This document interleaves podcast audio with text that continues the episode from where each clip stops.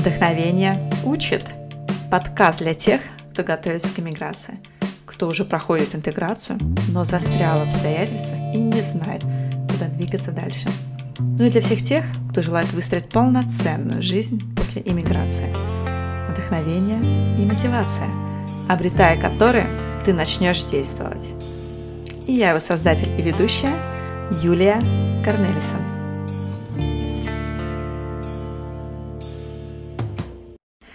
Гостья моего сегодняшнего подкаста эмигрировала в 15 лет. Она самостоятельно приехала в Англию, оставив родителей в далеком Омске, чтобы пойти учиться в пансионат для девочек. Прошло уже 20 лет, как она живет в эмиграции, в столице Великобритании, Лондоне. Писала научную диссертацию по истории кино, а в итоге издала кулинарную книгу на английском языке с русскими или советскими рецептами – Алиса Тимошкина, фудблогер Bosch and No Tears, основатель проекта кулинарных вечеров Кино Вина, автор книги с рецептами Salt and Time, молодая мама, интересная личность со своим особенным взглядом на иммиграцию. Этот подкаст напрямую и косвенно связан со вкусом иммиграции.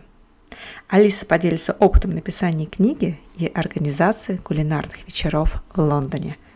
Еще больше вдохновения – мотивации и советов по делу на тему интеграции и самореализации в новой стране ты можешь найти в моем блоге в Инстаграме по нику Ланкома. Алиса, привет! Привет, Юля. Я хочу начать наш подкаст с короткого блиц-опроса. Тебе нужно будет или выбрать вариант ответа, или дать просто короткий ответ. Готова? Угу. Да, готова. Выбирай, ресторан или ужин дома – Ужин дома. Угу. Во сколько ты научилась готовить? Лет 14, наверное. Ага. Выбери fish and chips или пельмени? Fish and chips. Ага, хорошо. А тогда назови любимое блюдо твоего мужа. И если, например, э, исходить из восточноевропейской кухни. Он очень любит лобию. Ага. Ты готовишь И борщ ему. тоже, да. И борщ тоже. Хорошо. А и здесь тоже нужно будет выбрать, а, что ты предпочитаешь больше, хорошее кино или хорошее вино? Ой, одно, без другого, наверное, не может быть. Ну, наверное, если все-таки выбирать надо, то кино. Хорошее кино. Хорошо, тогда я буду надеяться, что ты потом нам, на, нам дашь э, совет или один совет э, насчет кино. Но это мы оставим напоследок. Хорошо. нашего подкаста. Давай угу. а, приступим к разговору. Мне очень интересно узнать, когда ты переехала, а, расскажи, где ты сейчас живешь, как давно ты живешь в этом городе, в этом месте, и, может быть, историю, причины твоего переезда, твоей иммиграции. Я живу в Англии, в Лондоне, и живу здесь с 99 -го года, то есть в этом году получается 20 лет. Угу. А переехала я сюда э, учиться. Мне было 15 лет, когда я сюда приехала. И как-то всегда так у нас в семье было мечта. Сначала, конечно, в советское время мечта была жить за границей, а потом уже после где-то в середине 90-х перспектива учиться в Англии стала более реальной. И мы с родителями решили, что лучше поехать раньше, чем позже. Почему-то я была уверена, что если я поучусь здесь в школу, то будет проще получить, а, поучиться поступить в университет и как-то влиться в общество, поэтому как бы многие, конечно, считают, что 15 лет это рано переезжать, но я была готова и уехала сюда учиться в женскую школу, пансионат, то есть такое было полное погружение сразу в язык и в культуру. А, но я как бы до этого язык знала хорошо, то есть в школе всегда у меня по английскому были пятерки. Ага. И до этого, то есть где-то лет с десяти, каждое лето с родителями, с мамой ездили в летние школы а, учить язык. То есть я считала, что я была полностью готова. Ага. Но, Скажи, конечно, да. Алиса, а ты переезжала с родителями вот этот момент? Нет, нет, я переехала одна просто в пансионат в школу. Ага, и эта школа была с какой-то уже специализацией, направленностью, или это как э, Нет, средняя это школа в России? средняя школа, да, была. Угу. То, То есть там, ты... по-моему, с 11 до 18 лет были девочки. То есть ты, получается, приехала в Лондон, а, когда тебе было что-то 15 лет, самостоятельно, да. А где ты жила? Ты жила при этом же в пансионате или... Да, да. Да, что школа была не в Лондоне, она была в э, графство Кент. Угу. Ну, это буквально там час от Лондона. Да, и при школе был пансионат, то есть там международная школа, девочки со всего мира были, и те, кто, естественно, были не англичанки, то они все жили в школе, включая меня. Uh-huh. И это был достаточно сложный, но полезный опыт. Конечно, я не ожидала, во-первых, что мое знание языка, хотя оно для российской школы было очень хорошим, но, конечно, это совсем другое, когда надо получать образование на английском языке и вообще каждодневное общение с э, настоящими англичанами, там совсем другой язык и э, сленг и так далее, чего я не знала. Mm-hmm. То, конечно, первый у меня культурный был шок. И от того, что я не так уж и хорошо, как выяснилось, говорила по-английски.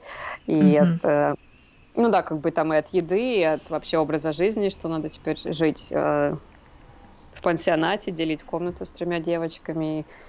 И английская погода тоже была не самая впечатляющая. А из какого города ты переехала? А я из города Омска, из ага. Сибири. Угу.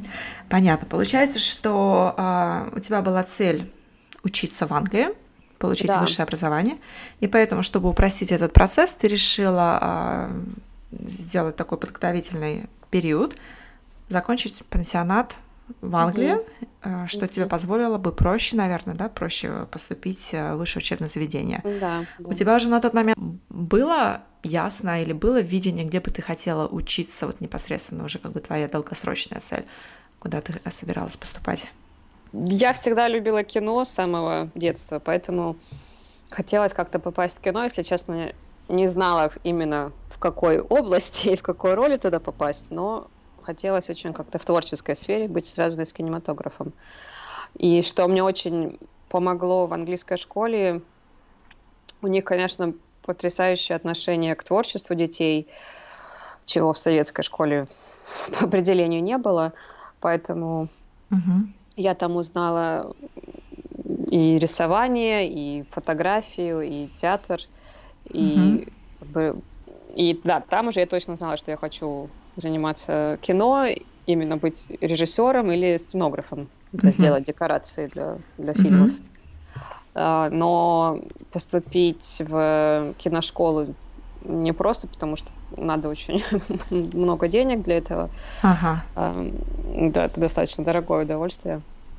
Поэтому я решила выбрать uh, более дешевый способ, э, ну даже не то, что дешевый, далеко не дешевый был, но более как бы доступный для нашей семьи способ просто mm-hmm. поступить в, в обыкновенный гуманитарный университет и там закончить э, факультет киноведения, то есть история кино. Mm-hmm. Вот на него поступила. А сколько ты проучилась в пансионате? Там я проучилась 4 года. Ага. То есть с 15 до 19, да. И а, получается, что все эти четыре года ты жила с такой, а, с такой целью перед глазами, что я иду учиться в высшее учебное заведение Англии. Тебя эта цель вела на протяжении всех твоих четырех лет в пансионате. Ну, в принципе, да, но как бы помимо изначальных сложностей, мне, в принципе, очень нравилось э, там учиться, потому что подход к образованию в Англии совсем другой, чем в России. Он может быть не такое, образование не такое, ну, качественно это не то слово, конечно, но в России, конечно, знания более глубокие, наверное, чем здесь. Uh-huh. Но подход э, к э, образованию более все-таки творческий, и что меня поразило сразу, что учителя говорили, нет правильного или неправильного ответа, ага. просто надо уметь сформулировать свое, свое мнение правильно, и мы приветствуем ага. ваше мнение, каким бы оно ни было. Да. Чего, конечно, в советском, русском образовании просто быть не может. Там либо А, либо Б, и ага. надо выбрать одно из двух, а как бы свое мнение это никого особо не интересует.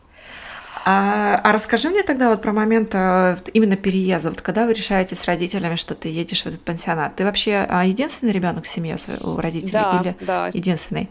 Угу. И а, как вот как вы решились, да, так скажем, все вместе решение родителей, твое решение уехать ты уже знала, что ты останешься в Лондоне, у тебя уже была такая цель, или там в Англии, или mm. же ты рассматривал этот вариант просто получения лично такого ресурса, так скажем, да, в виде образования и потом вернуться в Россию, или же для тебя это уже был все закрытая дорога и все ты остаешься здесь.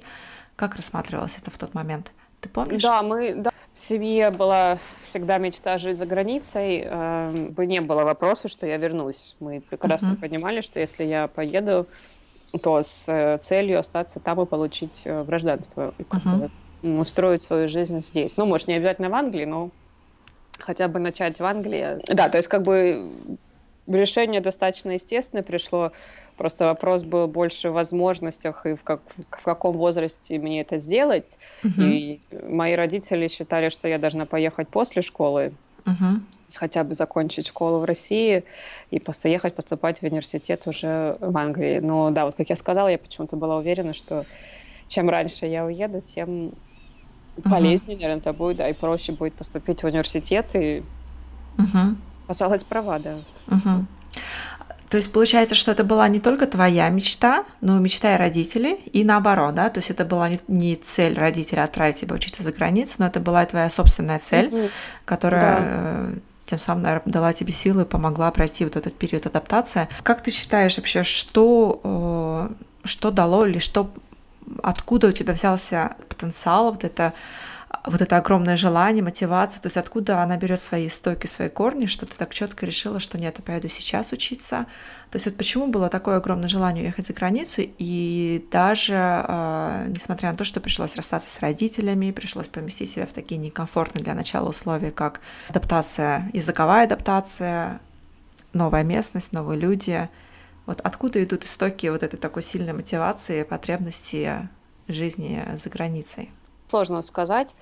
А, ну, может быть, с одной стороны, в Омске как бы особо перспектив немного, и всех, кого я знала, с кем общалась, с кем мне было интересно общаться, ну, как бы дети моего возраста или там чуть-чуть постарше, они все переезжали там, uh-huh. в Москву, кто мог, тот за границу. То, опять же, такого не было вопроса, это как бы было естественно для uh-huh. меня, что, по крайней мере, в творческом плане, в плане карьеры в Омске, конечно, особенно мне делать было нечего угу. именно с моими интересами. Опять же, пример знакомых, многие уезжали, как-то мне для меня это было тоже естественно. Угу. Понятно. Ну, какое-то, есть... да, внутреннее желание просто, может быть, как-то, угу. не знаю, повзрослеть самой, чего-то самой добиться, не... Понятно. То есть это такой естественный процесс миграции, так скажем, да, потому что мне не, я думаю, что мне знакомо это ощущение, потому что а, у меня отец военный, мы довольно-таки часто переезжали, ну как, Угу. Три раза, да, три раза свое детство я пережила до 15 лет. И ты просто живешь в каком-то городе, ты знаешь, что там через несколько лет ты отсюда уедешь. Да, и ты угу. как бы видишь, как вот эти кадры сменяются, люди, учителя меняются, подруги, которые уезжают, и э, ты просто понимаешь, что этот этап в какой-то момент и, и настигнет тебя, и тебе нужно будет уехать, просто за тобой выбор, куда ты поедешь, да, ну, или там за угу. выбор за родителей. Но, да. видимо, в 15 лет у тебя уже была возможность сделать свой выбор. Расскажи мне, пожалуйста, вот про вот эти первые этапы э, девушка-подросток, тинейджер, да, в 15 лет приезжает э, жить в новую страну. Она для себя уже была более-менее знакома, да, как я поняла. Вы да, приезжали да. периодически как э, путешественники, наверное, да, mm-hmm, путешествующие да. люди в эту страну. Ты помнишь еще, были ли у тебя в тот момент какие-то сомнения, правильно ли ты выбор сделала или нет? Сложности, но сложности, я думаю, они без них никуда, угу. особенно в первой стране. Но вот сомнения, вот мне вот интересно вот этот момент, э, моменты апатии или э, ты четко видела перед собой цель и тебя навела и помогала обрести силы и веру. Да, наверное, было очень сильно, я просто скучала да, ага, по дому да. очень сильно. И по родителям, и по друзьям, и там, по идее, естественно. Желания вернуться у меня никогда не было, но, может быть, с одной стороны, а, потому что, когда меня отправляли, естественно, да, это очень сложно было эмоционально для всех, и мы как бы для себя решили, что, конечно, если мне будет очень сложно, то вообще никакой проблемы нет вернуться. То есть, как бы uh-huh. вариант вернуться всегда был, поэтому, может быть, как-то было проще эмоционально и морально из-за этого, что да, если мне сказали, что все, ты уедешь и больше никогда не смеешь, uh-huh. вот у тебя нет варианта вернуться, тогда бы, наверное, было как-то страшнее и сложнее. Uh-huh. А когда всегда как бы я знала, что если уж совсем будет плохо, то а, меня здесь ничего не держит, и я всегда могу вернуться в Россию, то угу. от этого было намного проще. Вот первые там пару лет, когда в новую эту жизнь встраиваешься. Да, да так, да, просто, конечно, скучала очень сильно. Ага. И да, очень странно было, наверное, еще от того, что я ну, как бы, когда я жила в России, у меня достаточно свободный образ жизни был, ну, в плане, что мне там родители позволяли, не знаю, опять как раз самый такой возраст, начался дискотеки первые, там, свидания и так далее. А, и родители очень, как бы, лояльно к этому относились, uh-huh. и потом вдруг переехать в женскую школу, где надо носить форму, нельзя носить украшения, uh-huh. ни косметику, там ни, ни ногти красить. Uh-huh. Там какой-то не, не, не самая строгая религиозная школа была, бывает еще хуже, но в принципе для как бы для на моем опыте этого я такого ничего еще не, не испытывала, uh-huh. а, поэтому да, было очень странно вдруг оказаться в таком как бы, полутюремном даже, можно uh-huh. сказать, режиме. А, что-то обложиться в определенное время, выключать свет, вставать в определенное время, угу. а, да, там обед определенное время. Это было очень странно вдруг находиться в таком каком-то новом мире, где там абсолютно другие правила, абсолютно угу. как бы, моей логике не, не да. подвластные. Но разочарований не было из-за этого? А, да, наверное, сначала было э, привыкнуть к другому менталитету совсем. Как бы язык это одно дело, что тоже было сложновато сначала.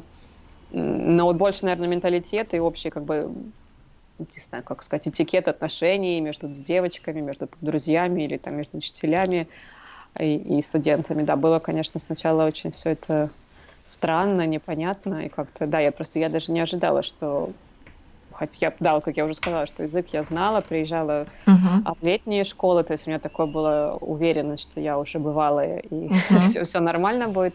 А оказалось, что это все намного сложнее и намного больше нюансов, которых я не знала и не понимала. Угу. А у тебя в голове не маячил такой вопрос, и ради чего все это, ради чего я себе это делаю? Или такого никогда не возникало, такого колокольчика, который... Да, возникало, наверное. Сейчас уже так сложно точно не вспомнить.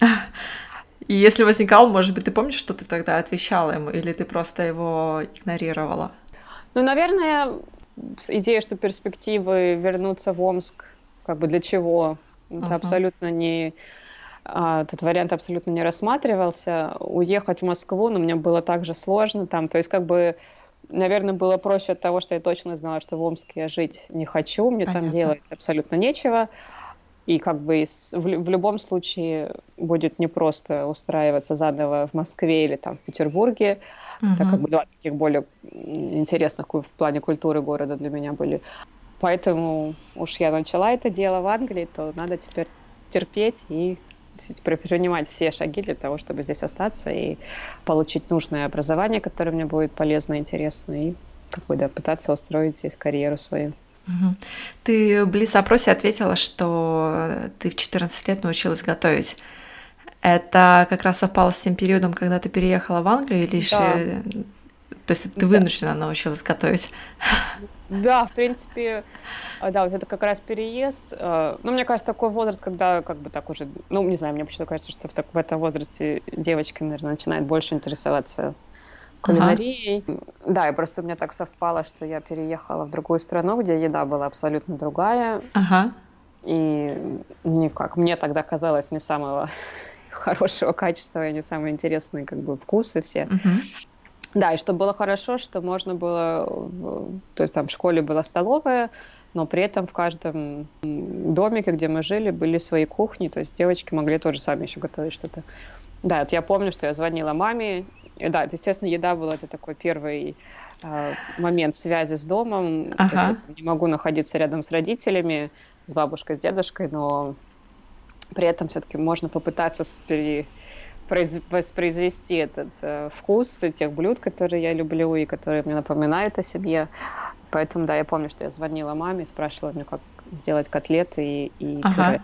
Это самое первое было блюдо, которое для меня почему-то так ассоциируется с семьей.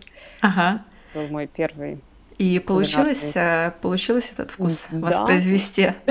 Да, да, мы тоже с подружкой, тоже с другой русской девочкой, мы с ней вдвоем это сделали. Ну, ну, конечно, не так было вкусно, как у мамы или у бабушки, но для, для нас тогда это было более чем да. хорошо, да.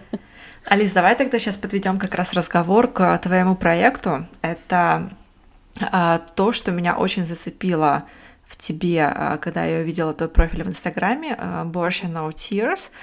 А, я вначале не могла понять, русская ты, русскоговорящая или нет, потому что ты ведешь свой блог на английском языке, но я видела восточноевропейские рецепты. Вот эта картина девушки из Лондона, готовящая восточноевропейские блюда и устраивающая вечера. Ты можешь мне рассказать вообще, как родилась у тебя идея создания такого блога? Была ли у тебя... И как вообще имя, например, да? То есть это мне тоже mm-hmm. очень интересно, создание своего ника больше без слез, то есть связано ли это как раз с, а, с твоей миграцией, может быть, от этого твоего mm-hmm. подросткового периода. Расскажи, пожалуйста, об этом проекте, вот сейчас о своем, сейчас о своем блоге и какое отношение он имеет к твоему проекту «Кино-вино». Да, то есть блог я начала, точно сейчас не помню, лет пять назад, по-моему, чуть ли не там, не знаю, в каждом большом городе за границей, вне России, где живут мигранты, есть рестораны, которые называются Борщ and Tears. А, то есть там собираются как раз все иммигранты, вспоминают о России, пьют водку и плачут.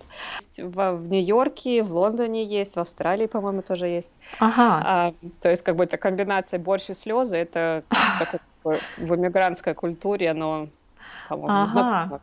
Понятно. Вот. Но у меня как бы эта игра именно с, с ассоциацией с этим, ну, с этим как бы понятием этим, или как сказать, uh-huh. феноменом этим uh-huh. борщ слезы. Но у меня это борщ без слез, потому что, ну да, это как бы полушутка, полу... Uh-huh. посыл, что когда ты ешь борщ, то какие могут быть слезы, потому что это, конечно, самое э, ага. прекрасное блюдо, и там, не знаю, ты себя можешь, если ты скучаешь по дому, то съешь борщ, и сразу станет легче. Угу. Как бы, то есть такая идея была. А, но еда, которую я делала, ну, как бы фотографии, которые я выставляла, это, это не только русская или там восточноевропейская угу. еда. Просто очень, э, очень любила готовить, и в тот момент я делала, писала кандидатскую диссертацию по истории кино, что как бы не самый, ну это, как сказать, творческий в плане интеллектуальном, наверное, но в плане там, творчество, uh-huh. что ты что-то делаешь, а, творишь там руками или что-то как-то вовлекает людей других в это, то это, конечно, э, совсем не то было для меня. Я как-то хотела все-таки, у меня эта мечта стать режиссером так и не реализовалась, но как-то все-таки хотела что-то более такое интерактивное какое-то творчество найти, потому что да, научная деятельность не, не для меня была. Ага. И вот я как-то нашла себя на кухне, можно сказать. То есть э, я там целый день писала диссертацию, потом вечером какой-то устраивала ужин с друзьями. И как-то так при приглашала людей в дом, и как-то хоть себе это создавала какую-то праздничную атмосферу, какой-то социум, которого у меня не было. Uh-huh. Да, и вот просто начала свой блог, чтобы как бы, документировать то, что я там делаю. Как раз в то время вот этот именно food Instagram, вот этот uh-huh феномен этого фотографии еды в Инстаграме стал более и более эм, широким. И я как-то тоже вписалась в, этот, в эту волну. Да.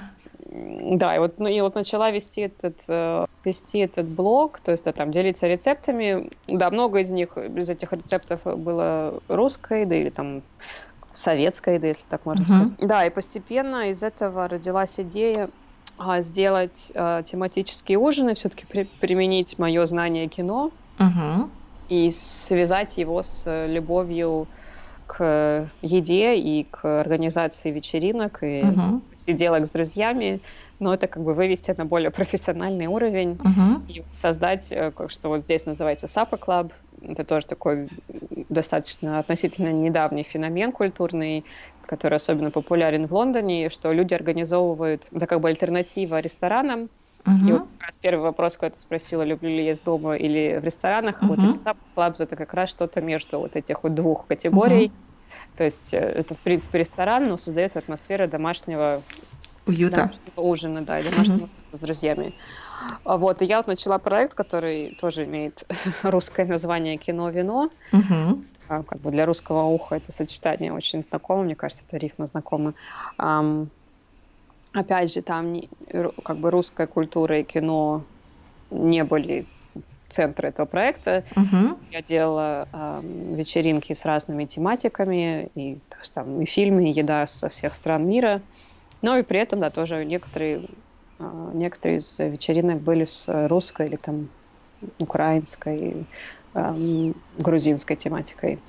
А ты для этих вечеринок э, готовила сама полностью, или у тебя есть еще Нет. персонал? А, да, то есть э, у именно этого проекта весь а, как бы вся соль в том, что на каждой вечеринке у нас приглашенный шеф, uh-huh. достаточно как бы, известный в своих кругах, и то есть эти, этот проект, как, хотя изначально для меня кино было как бы главным э, центром, это гость-шеф, это был как бы центр э, центр проекта, и проект достаточно стал популярным вот именно среди людей, которые занимаются едой или просто, как у нас это называется, foodies, люди, которые просто очень любят есть и интересуются uh-huh. новыми тенденциями, новыми ресторанами и так далее, которые вот ведут как раз эти все аккаунты в Инстаграме и блоги и так далее. Да. То есть а, ты приглашала а, шефов, ты заботилась, значит, о хорошем кино, наверное, тоже о вино, да. вине.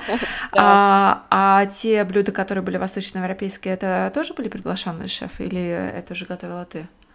Ты, ты говорила, что были иногда тематические вечера. Да, по... да, да. А, были, да, в основном все равно были приглашенные шефы. Некоторые я делала ужин вместе с ними, то есть мы составляли меню и готовили вместе.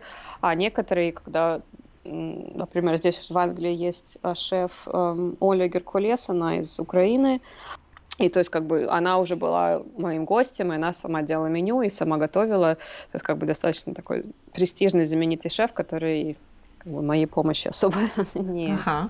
не, не нужна была.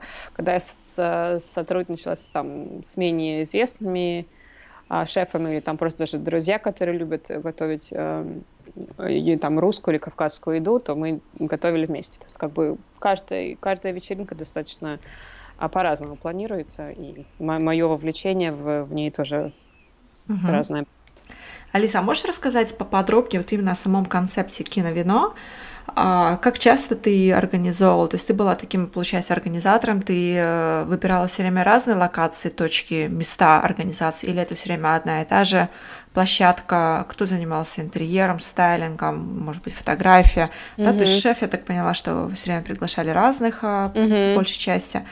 То есть этим полностью проектом руководишь ты, если у тебя помощники, люди, которые работают вместе с тобой.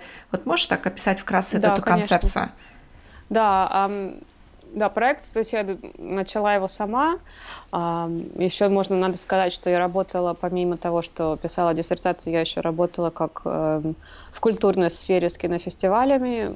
Uh-huh. Работала на, в русском культурном фонде в, в Лондоне. Мы организовывали и русский кинофестиваль, и неделя русской литературы и так далее. То есть uh-huh. как бы опыт организации культурных мероприятий у меня уже был. Поэтому как бы организовать вот эти вот вечеринки для меня достаточно просто было. Да, вот я как бы свой кураторский опыт и опыт организатора э, выразила в том, что я создавала общую программу, находила именно вот эти вот комбинацию шефа и фильма. Um, ну, а также ну, это все-таки кинорежиссер во мне, который, или uh-huh. сценограф, который так и не нашел себя профессионально, он как раз вот выразился в том, что, да, вот в оформлении именно стола, в оформлении зала. А, ну, да, и там во всех мелочах я очень люблю там продумывать все до того, как ага. вплоть до будет там нож и вилка, то есть каждый раз надо, чтобы они были по-разному как-то а, представлены на столе с каким-то интересным элементом, там, или к ним какие-то там цветы привязаны, или там а, какой-то там добро пожаловать, маленькая uh-huh. карточка для гостей или что-то такое. Вот, да, и каждый... Я работаю с разными помещениями, с разными залами. В основном это все находится в Восточном Лондоне, потому что так я как бы там дольше всего жила. И как бы для меня это такой считается, как я считаю, что это такой самая интересная, интересная часть Лондона в плане еды и в плане культуры. Ага.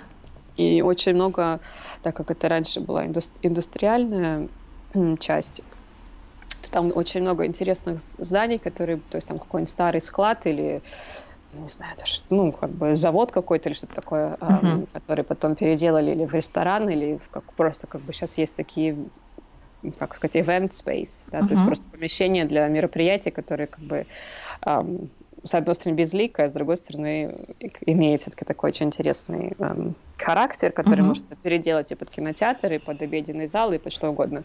То есть, да, вот в таких вот примерно мы местах делаем наши эти посиделки. И постепенно, то есть сначала я это просто начала как э, хобби. Плюс первый год я это делала, еще у меня была постоянная работа, но я вот эти вот вечеринки раз в месяц делала. Раз в месяц хобби. Было. Да. А потом ну, просто мне так это безумно нравилось. У меня такой первый раз в жизни было ощущение, что я, я впервые себя нашла профессионально и творчески, и как-то мне это дало уверенность в себе, что все мои интересы и все мое образование и опыты до этого, которые uh-huh. были, они как-то так органически все слились в одном. Uh-huh. А, я Здорово. решила все-таки поп- попробовать м, уйти с работы и все-таки развиваться в, в области вот еды и дальше кино-вино развивать. А вот сколько людей приблизительно собиралось у вас на такие вечера? Раз в месяц, да? То есть это у тебя, считаю, да. 30 дней подготовка на такое мероприятие. Угу. А сколько людей приходило? Где-то около 40. Мы угу. средний, да, где-то 40 человек каждый а, а как ты заботилась о продвижении? Или это все было такая реклама, сарафанное радио, там кто-то кого-то услышал, пришел, и много ли времени у тебя уходило на раскрутку этого проекта? Такие как бы организационные моменты, которые, может быть, подпарчивают или угу. портят жизнь креативщика, который просто угу. хочет творить, а ему тут еще нужно и какие-то да. вещи решать. А как у тебя с этим было? Да, ну вот, конечно, продажа билетов это, наверное, самая сложная э, вещь, а потому что, естественно, если не, продаст, не продадутся билеты, то мероприятие не состоится. Uh-huh. Но опять же, очень было полезно, потому что я, проработав э, в сфере фестивалей, вот именно в культурной сфере, ну, пиар это достаточно большая часть этого, то есть как бы опыт там работы с прессой и продвижения в соцсетях и так далее у меня уже был, э, наработки эти все были, поэтому а, я просто как бы, ну, ну новый проект, uh-huh. но как бы из, в принципе, это примерно те же каналы, с которыми я работала и до этого. Uh-huh. И плюс, конечно, Инстаграм это, наверное, самая большая э, платформа, которая помогла мне именно в, в новой своей этой карьере. Uh-huh. И вот как бы то общество людей, которые а, подписалось на меня, и за которыми, на которых подписана я, это как бы такой комьюнити, mm-hmm. где, да, достаточно, ну не, ну, не просто, конечно, но проще, наверное, mm-hmm. распространять информацию, и люди очень как-то дружелюбные, все друг друга подбадривают и очень позитивные комментарии оставляют и передают там информацию другим людям. То есть, да, наверное, для меня Инстаграм был в первую очередь самым таким важным каналом угу. по распространению этой информации про кино, вино. А кто целевая аудитория? Как-то они связаны вообще с Восточной Европой люди или же... Нет. Нет, да? Нет. Э, да, для меня, кажется, целевая аудитория в основном люди, которые интересуются едой. Да, как я сказала, что как бы изначально акцент был на кино, но постепенно получилось так, что все-таки акцент больше на еде и на именно гостях, э, на вот моих э, приглашенных шефов. А, и вот люди, которые в основном туда приходят, это именно такие фанаты. Сейчас такой, мне кажется, такая культура немножко, что шефы такие, как рок-звезды чуть-чуть. Ага. Вот фанаты этих шефов приходят ага. и, там, за, за автографом подписать книжку. Ого. Или там, да, журналисты, или фудблогеры, или вот инстаграмщики, которые по еде. Угу да, то есть как бы создалось такое именно сообщество а, людей, которые увлекаются едой больше, чем кино, наверное. Угу. А, то есть это вы садились за общий стол, да? Вот я смотрела по твоим угу. фотографиям, у вас большой длинный стол, а у вас, получается, стоит а, бимер, да, по-моему, на русском языке это тоже так называется, а, проектор, проектор, вот, наверное, uh-huh. правильно, проектор, и а, ты выбирала, ты подбирала кино на этот вечер, uh-huh. и во время ужина вы, получается, смотрели это кино, правильно? То есть процесс такой же как бы параллельно шел, еда вместе э, с кино. Нет, у нас чуть-чуть по-другому кино, э, сначала люди смотрят кино, а, угу. а потом ужин, то есть там если все-таки мое киноведческое образование. Мне как-то хочется, чтобы люди оценили фильм полностью, Ясно. не отвлекались на еду и на разговоры. Ага. А потом уже после показа фильма такой как бы социальный именно аспект, э, что люди могут общаться и обсуждать фильм, угу. и как бы фильм становится таким, таким как центром да, вечера. центром для обсуждения, да, угу. да, да. И Ясно. А, то есть это три часа, наверное, минимум такая встреча занимает, да, если Да, они фильм? достаточно, достаточно длинные вечера. А, ты сказала, что тебя закрутил этот проект, ты почувствовала воплощение всех своих навыков, то, что ты хотела применить в профессиональной сфере, ты а, стала проявлять кино вино, и поэтому ты ушла со своей работы, и угу. теперь ты полностью сто процентов развиваешь этот проект, или же как у тебя сейчас отношения с ним? Да, а, то есть, когда я ушла с работы, то кино, вино еще не было на таком уровне, а, чтобы приносить а, деньги, ну, как бы достаточно денег, чтобы только на, с этого и жить. Uh-huh. Поэтому я начала работать а, в разных кафе в Лондоне как шеф. Uh-huh. Что, конечно, было странно иметь э, докторское образование и работать в кафе, но uh-huh. как бы такой был момент, что у меня как бы и семья моя, и муж не, не совсем понимали, зачем я это делаю. Uh-huh. Ну, такая, да, у меня какое-то было прям безумие, это страсть к, к еде и к uh-huh. приготовлению еды. Um, то есть еще один год я работала, подрабатывала, можно сказать, в разных кафе, в ресторанах. Um, и потом как-то я поняла, что или, может быть, ко мне начали люди обращаться с вопросами о организации частных вечеринок, то есть, допустим, там, uh-huh. организовать такой же в стиле кино-вино, но сделать uh-huh. это частную вечеринку для, там, для чего-то дня рождения или некоторые бренды стали обращаться там для презентации э, там, их продукции или там какой-то там тоже вечеринки корпоративной. И я поняла, что можно еще как бы новый ключ кино-вино развить это вот частные как бы кейтеринг и uh-huh. организация частных мероприятий чем вот я тоже сейчас занимаюсь. Угу. То есть, и да, вот последние, получается, два года я, я уже не работаю никак, не подрабатываю в разных кафе, а вот именно занимаюсь развитием кино-вино, как вот э, проект э, по организации частных мероприятий, и вот продолжаю эти вот э, ежемесячные э, вечеринки тоже. Угу. Скажи, а к тебе обращаются бывшие соотечественники для организации каких-то восточноевропейских вечеров или закрытых вечеринок? Да, я, ну вот я делала несколько вечеринок а, именно с русской тематикой. Например, ко мне обращался а, Пушкинский дом, это в Лондоне как бы самый uh-huh. старый центр культурной России, ну, русской культуры. Мы с ними делали очень красивую такую рождественскую а, вечеринку в прошлом году. Да, обращались несколько частных эм, как бы русскоговорящих, не знаю, именно российские или нет, uh-huh. русскоговорящих мероп... эм, организаций, да, для их каких-то корпоративных вечеров и презентаций каких-то новых продуктов. Да, то есть как бы я поддерживаю связь с э, русскоговорящим Лондоном, так сказать. А вот, например, запросы были от а, не восточноевропейских, не русскоговорящих людей, например, от а, англичан самих, но запрос, например, на какую-нибудь необычную кухню. Алиса, сделай на меню, пожалуйста, восточноевропейская кухня. Такие были запросы? Или же Нет, они... если честно, больше все-таки тенденция к ближневосточной еды, то есть там ага. сейчас очень в, в, ну, в Лондоне, по крайней мере, израильская еда, угу. Наверное, самая популярная и там иранская, вот, вот, вот из этой области uh-huh. очень любят. То есть чаще всего меню выбирают вот с таким вот. Ага. Да, так, в таком стиле.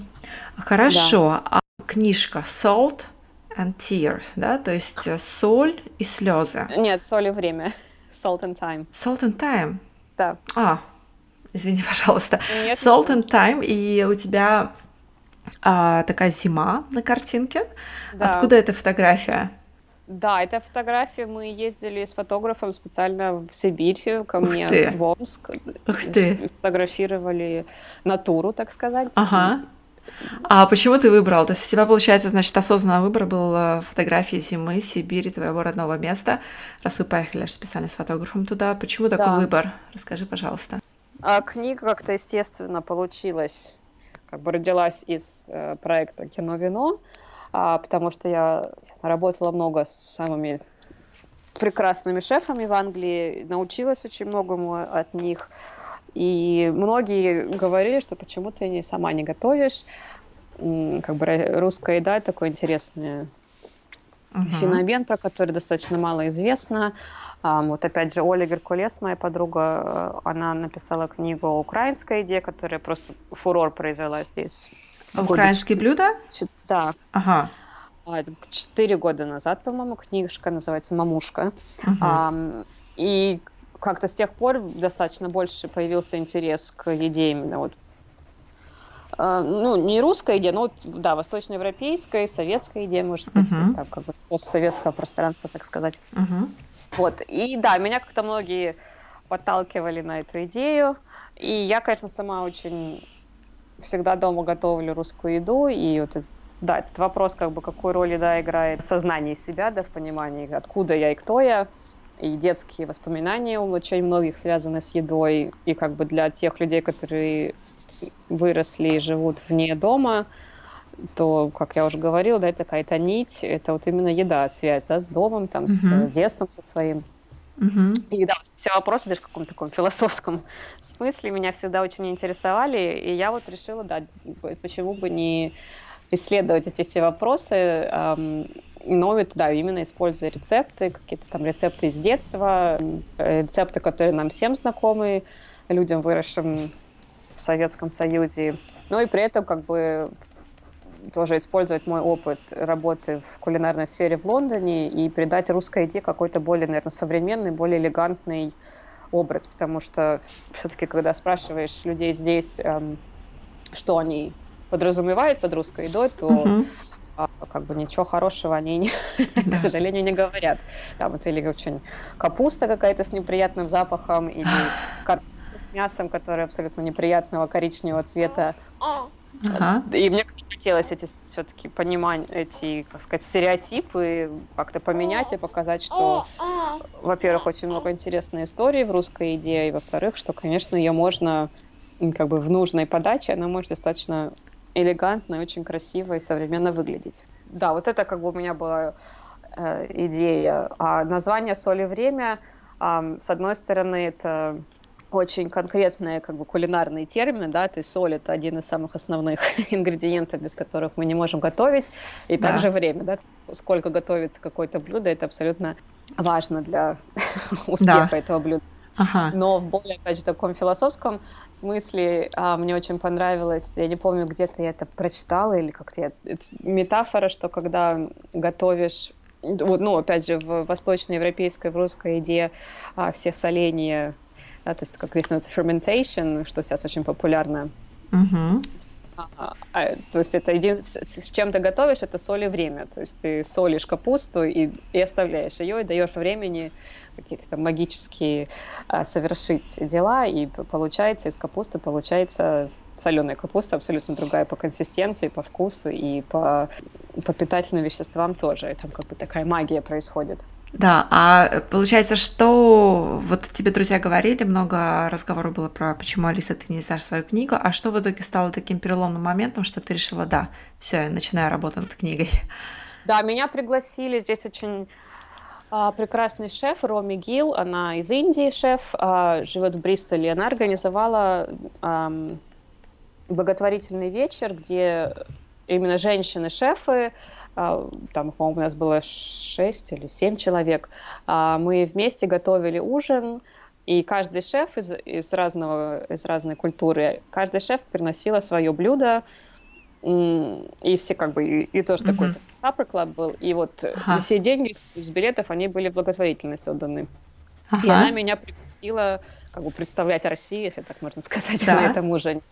А, ну, в, вместе с, с другими шефами, которые намного более опытные и именитые, чем я была. Um, и что-то как бы для меня сначала, конечно, это очень было все страшно, но получилось достаточно успешно.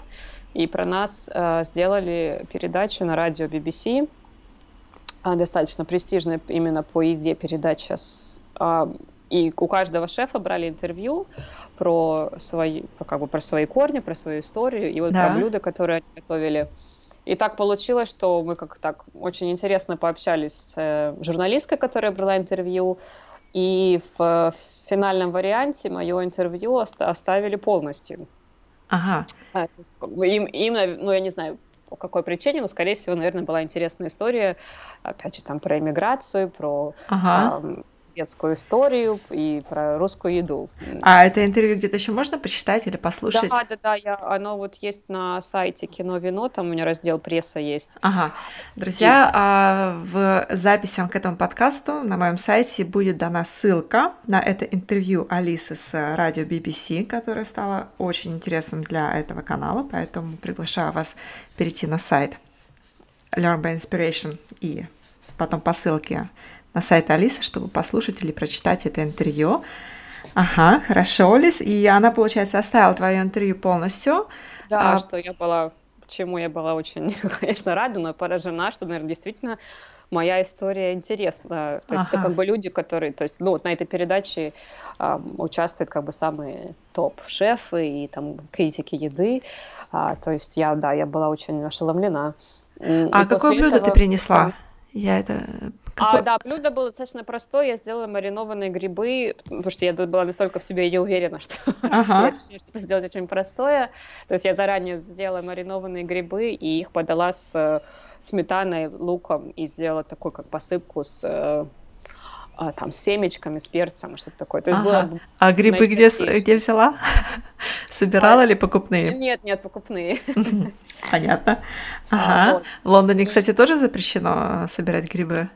Нет, у нас здесь есть, э, ну, такой как бы ниша, люди, есть. которые сами знают, да, и собирают грибы, но это ага. тоже очень узкие специализации. Ага, понятно, потому что в Голландии это считается браконьерством, нельзя. А, да? Ага. Хорошо, то есть и она тебя вдохновила, она, она дала тебе, наверное, силы, веру в себя, что твоя история интересна, и да. она заслуживает продолжения. Да, да, и после этого мне там ну, много, ну немного, но как бы был, были письма от там, людей, которые просто написали, что вас так тронула там ваша история и так далее. Ух ты. И со мной потом связался агент, а, именно литературный агент, который тоже сказал, что я вот услышал твое интервью и подумал, типа, не хотела бы ты написать книгу. Угу. И да, вот, собственно, так и началось. Я э, решила, что пора, и действительно так зажглась эта идея, что э, так много интереса к еде как бы от всех стран, которые сос соседи России, но нет еще пока ни одной книги именно о русской еде. Да. Да, и, конечно, когда я говорю русская еда, это в кавычках, потому угу. что такой очень термин я понимаю, да. сложный, который вся включает и советскую еду, и не знаю, соцстран, и украинскую, ага. грузинскую и так далее. Да. Да.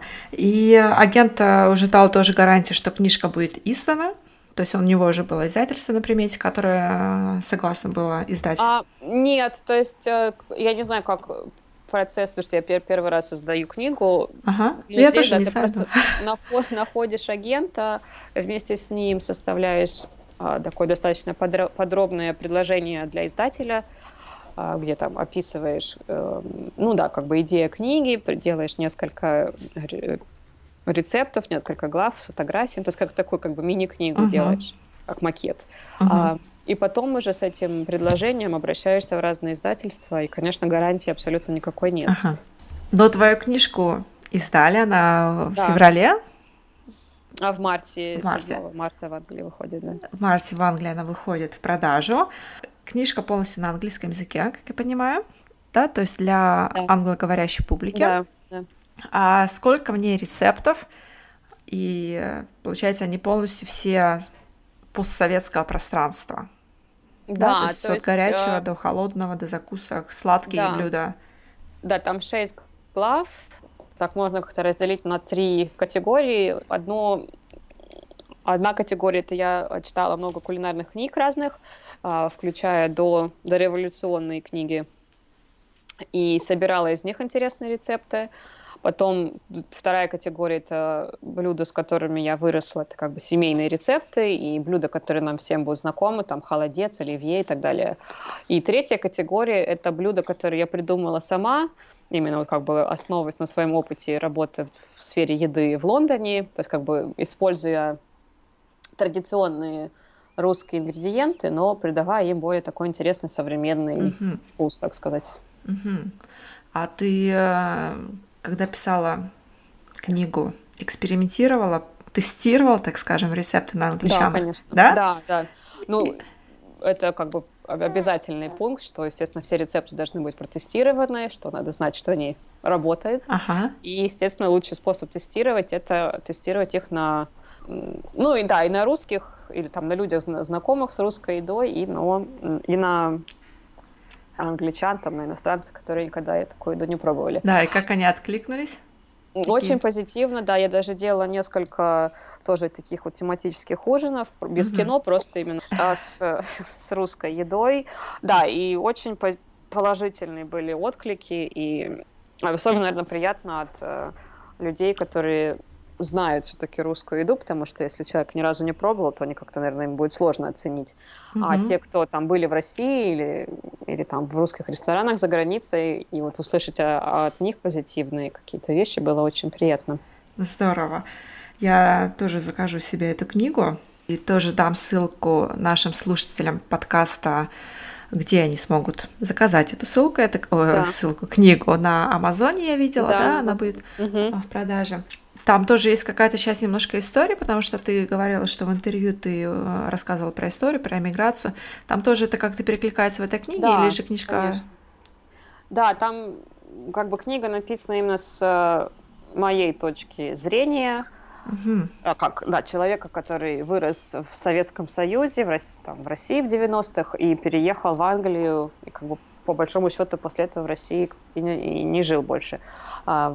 И да, и как раз вот эти все темы, которые меня всегда интересовали, там, детские воспоминания, семья, наше вообще ощущение себя как кому ты, какой стране ты принадлежишь, или какому mm-hmm. культурному обществу ты принадлежишь, и как вот еда какую роль играет в этом формировании всего этого.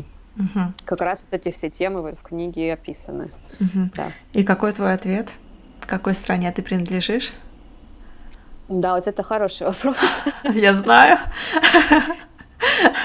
У меня 10 лет эмиграции, но мне тоже сложно еще ответить. Мне кажется, это такой как раз феномен, который его и можно найти и в Англии, здесь, то есть там люди, которые родились здесь, ну, допустим, а, не знаю, в турецкой семье, да, мигранты второй волны. Uh-huh.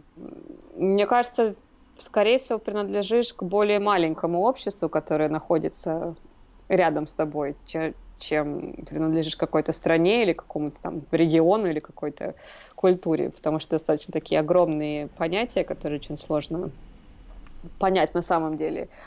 Поэтому, да, наверное, принадлежишь все-таки больше своей семье, своим друзьям, а уже какие-то там культурные, национальные вещи, это настолько искусственно, с одной стороны, создано, что mm-hmm очень, да, мне кажется, очень сложно все-таки принадлежать какому-то одному месту. Да. Поэтому для меня я могу сказать, что я принадлежу Лондону, потому что сказать, что Англия, э, я жила только в Лондоне, по большому счету, поэтому ага. небольшая разница очень между Лондоном, столицей, и какими-то маленькими провинциальными городами.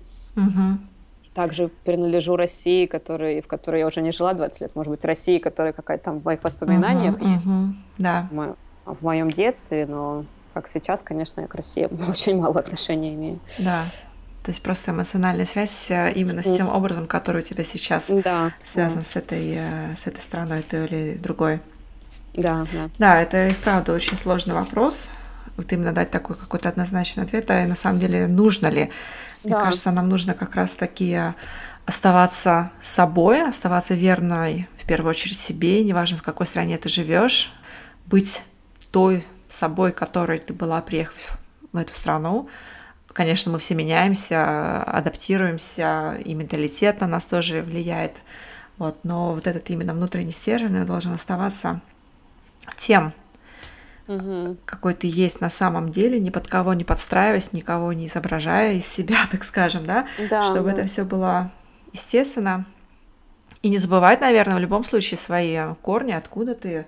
И вот у тебя Конечно, очень, да. очень хороший пример, очень вдохновляющий, что вот насколько твоя самобытность и умение ее сохранить, показать, вот эту твою любовь, а, твою ценность, да, как ты ценишь ее, а, привела тебя к написанию книги, привела тебя к, к этим творческим вечерам, потому что все-таки название кино-вино, оно все равно говорит о том, что у тебя связь, у тебя есть то, что от тебя никто не заберет, угу. твое происхождение, и, и ты сделал так, что это происхождение теперь только стало твоей ценностью, твоим преимуществом. А, очень интересно, Алиса, спасибо тебе большое. И котлеты с пюре тоже есть в книжке? Да, конечно. Есть, да, для девочек, которые сейчас, может быть, едут, как ты, 20 лет назад в пансионат, учиться в Англии. Это очень хорошо. Но, с другой стороны, всегда есть должен быть повод позвонить маме, спросить, мама, Конечно. как же готовить то или иное блюдо. Да. У тебя мама с папой сейчас живут в России, в Омске или э, в Англии уже?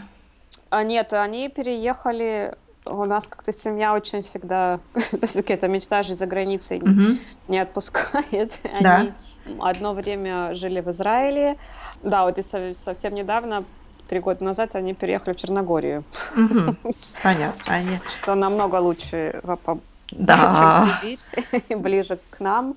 Тем ага. более сейчас у них первая внучка появилась, поэтому а, для них возможность просто сесть на самолет и через два часа быть в Лондоне, это, конечно, бесценно абсолютно. Да, здорово. Ну и климат, наверное, получше и климат, чем, конечно, да. чем в Лондоне. Да. Ты с дочкой сейчас говоришь на русском языке вообще или на английском? А, да, вот, кстати, вопрос языка тоже очень интересный, потому что а, я вот, честно говоря, волновалась, как я сделаю это интервью с тобой, потому что если честно, на русском говорю очень мало. Даже ну, я хотела тебе сказать, что у тебя русский очень хороший. Спасибо. Да. А, но вот мои друзья даже русскоговорящие, с которыми я здесь общаюсь, у нас тут как раз а, такой дурацкая это смесь английского и русского, угу. что, что да, язык становится абсолютно нечистым. И мне всегда было очень интересно до того, как э, Роза родилась, на каком языке я буду говорить с ней. Ага. И вот пока, к сожалению, ну, может, не к сожалению, не знаю, это может быть абсолютно естественно тоже, что говорю с ней на смеси английского и русского, иногда даже в одном предложении могу. Ага. Понятно. смешать два языка. Ну, да. да, но зато сейчас э, у тебя был целый час чистого да. русского языка. Роза была рядом с тобой, мы ее слышали. Она большая, молодец, умничка. Дала маме поговорить на чистом русском языке. Я думаю, что у нее сейчас это тоже останется да, в ее да. Спасибо. а, Алис, мы сейчас перейдем к нашей заключительной части. Я тебе задам снова небольшие, короткие вопросы. Ты можешь mm-hmm. дать ответ уже не совсем короткий, так как ты посчитаешь нужным. Mm-hmm. А заветная детская мечта. Стать актрисой, которая так и не, не реализовалась. Угу. Ну, ты стала автором книги. Это, да. мне кажется, тоже э, сопоставимо с этой ролью. Ну, кто знает, да, может быть, еще. Да. еще успею. Да. А, к теме смеси русских и английских слов я это тоже слово не смогла перевести. Твое guilty pleasure. Это может быть э, что угодно, да? Что угодно, не обязательно еда. Ну, в последнее время это шоколад. Слово, которое ты не можешь перевести на русский язык. Ой, их очень много. Я сейчас очень сложно так вспомнить. Да, просто когда общаюсь с мамой, естественно, там мы переписываемся по- по-русски. Написание слов такое сложное, что, допустим, по-английски, да, одно слово, а по-русски надо, угу. допустим, использовать четыре. Да. Очень длинных и очень сложная грамматика и правописание. Да. Ну вот, наверное, guilty pleasure тоже к этому относится. Как это перевести на русский язык так, чтобы это было красиво и плавно? Ну хорошо. Человек, вещь, книга, фильм или кино, что тебя вдохновляет? Да, для меня, наверное, самое большое влияние на меня оказал э, режиссер Андрей Тарковский, э, тоже режиссер, который очень как был иммигрантом, и который вопрос мучил о да, отношении к России и mm-hmm.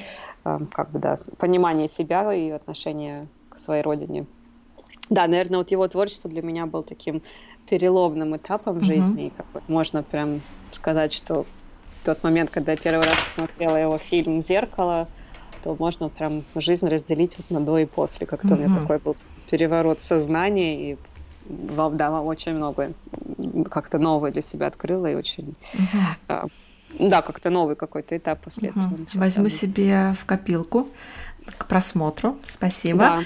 Да, И назови, пожалуйста, самое любимое место или город на Земле, которое ты рекомендуешь посетить. Ну, естественно, Лондон. Ага. Правда, не, не, не знаю, не, естественно, конечно, потому что я здесь живу, но мне удалось попутешествовать достаточно много, и вот лучше Лондона я пока ничего не видела, но, может быть, на втором месте еще Кейптаун, потому что у меня мой муж оттуда, и вот угу. первый раз, когда я туда приехала, я просто была поражена, я такой красоты именно это вот что? Э, природа и пейзажи, угу. это что-то вообще не, немыслимое и при этом, конечно, еще очень вкусная еда и вино, это вообще что-то Все для тебя самое важное, все сложилось. А, тоже взяла себе на заметку. Спасибо большое. Алиса, спасибо тебе большое за вдохновляющий разговор. А, я получила массу мотивации, вдохновения, а, каких-то инсайтов и очень сильно откликнулось твое мировосприятие, мировоззрение то, как я смотрю на вещи здесь, живя в Голландии уже 10 лет. И я очень горжусь, что выходит в свет такая книга Спасибо. про русскую постсоветского пространства кулинарии рецепты. Мечтаю ее приобрести. Уверена, что у меня это получится. Да, конечно. И э, кто знает, может быть, когда-нибудь ты поставишь свой автограф на ее обложке. С удовольствием. Э, спасибо тебе большое. Да, и... спасибо тебе, что. Хорошего дня. Спасибо, да. Пока. До свидания, пока. Если тебе понравился подкаст, и в этом эфире мне и моему гостю удалось дать тебе порцию вдохновения и полезной информации, то я буду тебе очень благодарна, если ты напишешь положительный отзыв в iTunes, ну или поделишься своей рецензией через социальные сети. Эти отзывы вдохновляют меня на новые записи. А я буду делать все возможное, чтобы мое вдохновение обернулось пользой для тебя. Ведь вдохновение учит.